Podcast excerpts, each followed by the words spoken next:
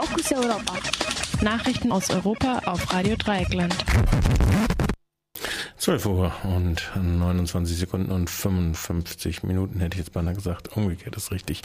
Die Fokus Europa Nachrichten. Erneut 72 Stunden Waffenstillstand nach den doppelten Kriegsverbrechen rund 4000 Raketen von Hamas und Dschihad und auf die israelische Zivilbevölkerung, den Tod von über 1800 meist palästinensischen Zivilisten um den Preis von knapp 60 jungen israelischen Soldaten und eine vielfältige zerstörte Zivilinfrastruktur in vielen Teilen des Gazastreifens sollen Abgesandte der Kriegsparteien erneut am Montag in Kairo wie für vergangenes Wochenende einen 72-stündigen Waffenstillstand für Dienstagmorgen vereinbart haben.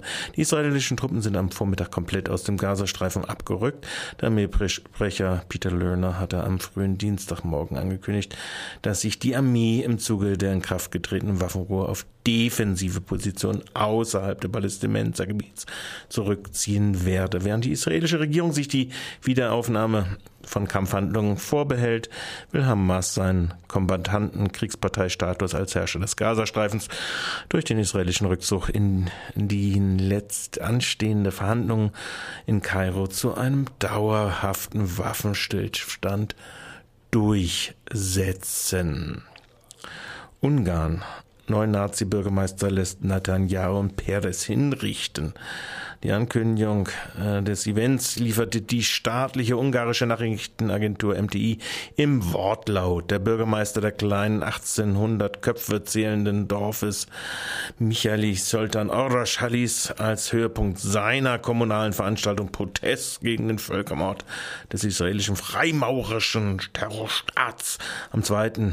August den israelischen Ministerpräsidenten Benjamin Netanyahu und Ex-Präsident Shimon Peres von einem Henker in Effigie hängen. In seiner Ansprache erklärte, Israels Regierung stünde im Dienst der Antichristen und bereite sein Kommen vor, weshalb sie keine Kugel, sondern die entwürdigste Hinrichtungsart den Strang verdienten.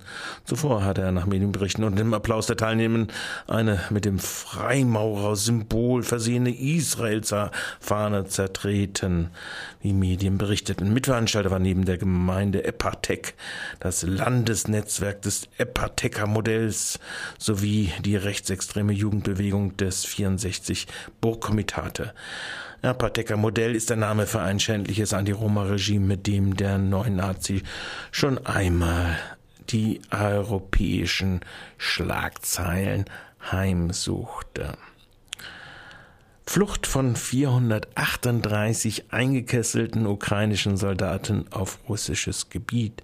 In der Nacht auf Montag sollen russische Medienberichten zufolge 438 ukrainische Soldaten des vermeintlichen Antiterrorkrieges der, in der Ostukraine um die Grenzkontrolle auf russisches Gebiet geflüchtet sein. Der Großteil der sogenannten Fahnenflüchtigen, so nennt sie zumindest die Zeitschrift Telepolis, gehörte zur 72. mechanisierten Brigade der ukrainischen Streitkräfte.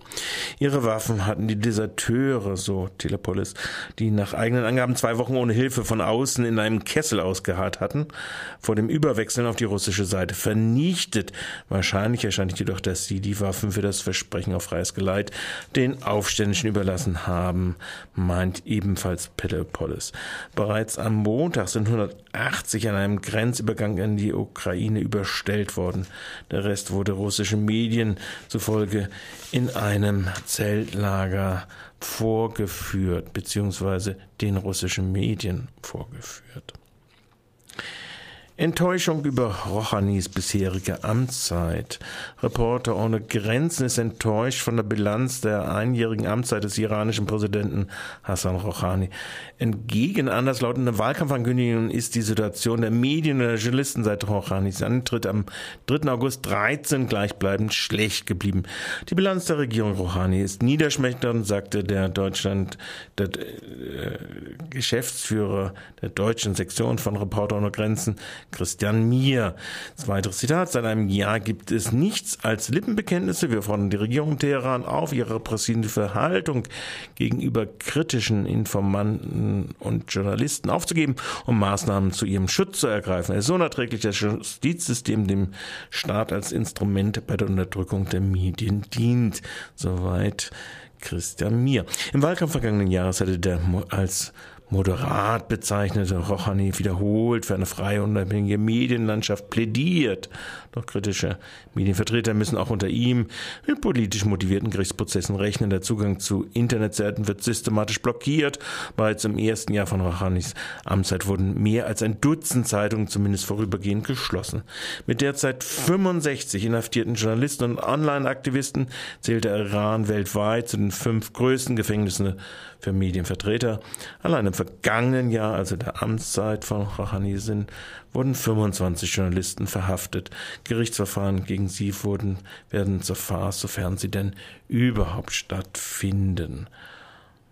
Schweizer Bundesgericht lehnt Mordanklage gegen Nestlé ab.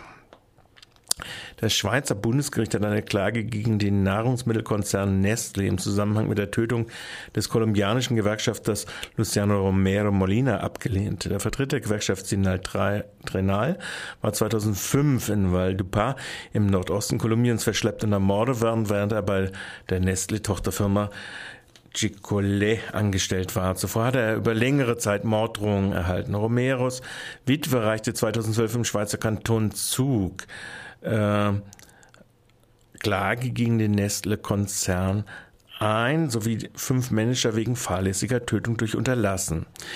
Der Konzern hatte, habe trotz der Morddrohung als Arbeitgeber nichts unternommen, um den Gewerkschaftsvorsitzvertreter zu schützen, so die Argumentation der Anklage. Nestle wies alle diesbezüglichen Vorwürfe stets von sich. Zitat, wir betonen erneut, dass Nestlé absolut keine Verantwortung für die Ermordung von Herrn Luciano Romero, Romero trägt, weder direkt noch indirekt, weder durch aktives Tun noch durch Unterlassen. Zitat Ende. Die nun erfolgte Entscheidung des Bundesgerichts, die Nestlés Position stützt, bestätigt ein Urteil des Wartländer Kantonsgerichts vom vergangenen Dezember. Die in Berlin ansässige Menschenrechtsorganisation European Center for Constitutional and Human Rights, ECCHR, welche die Witwe des getöteten Gewerkschafters juristisch unterstützt, erwägt nun den Fall an den Europäischen Gerichtshof für Menschenrechte weiterzutragen. Und das war's mit den Fokus Europa Nachrichten für heute Dienstag, den 5.8. Fokus Europa. Nachrichten aus Europa auf Radio Dreieckland.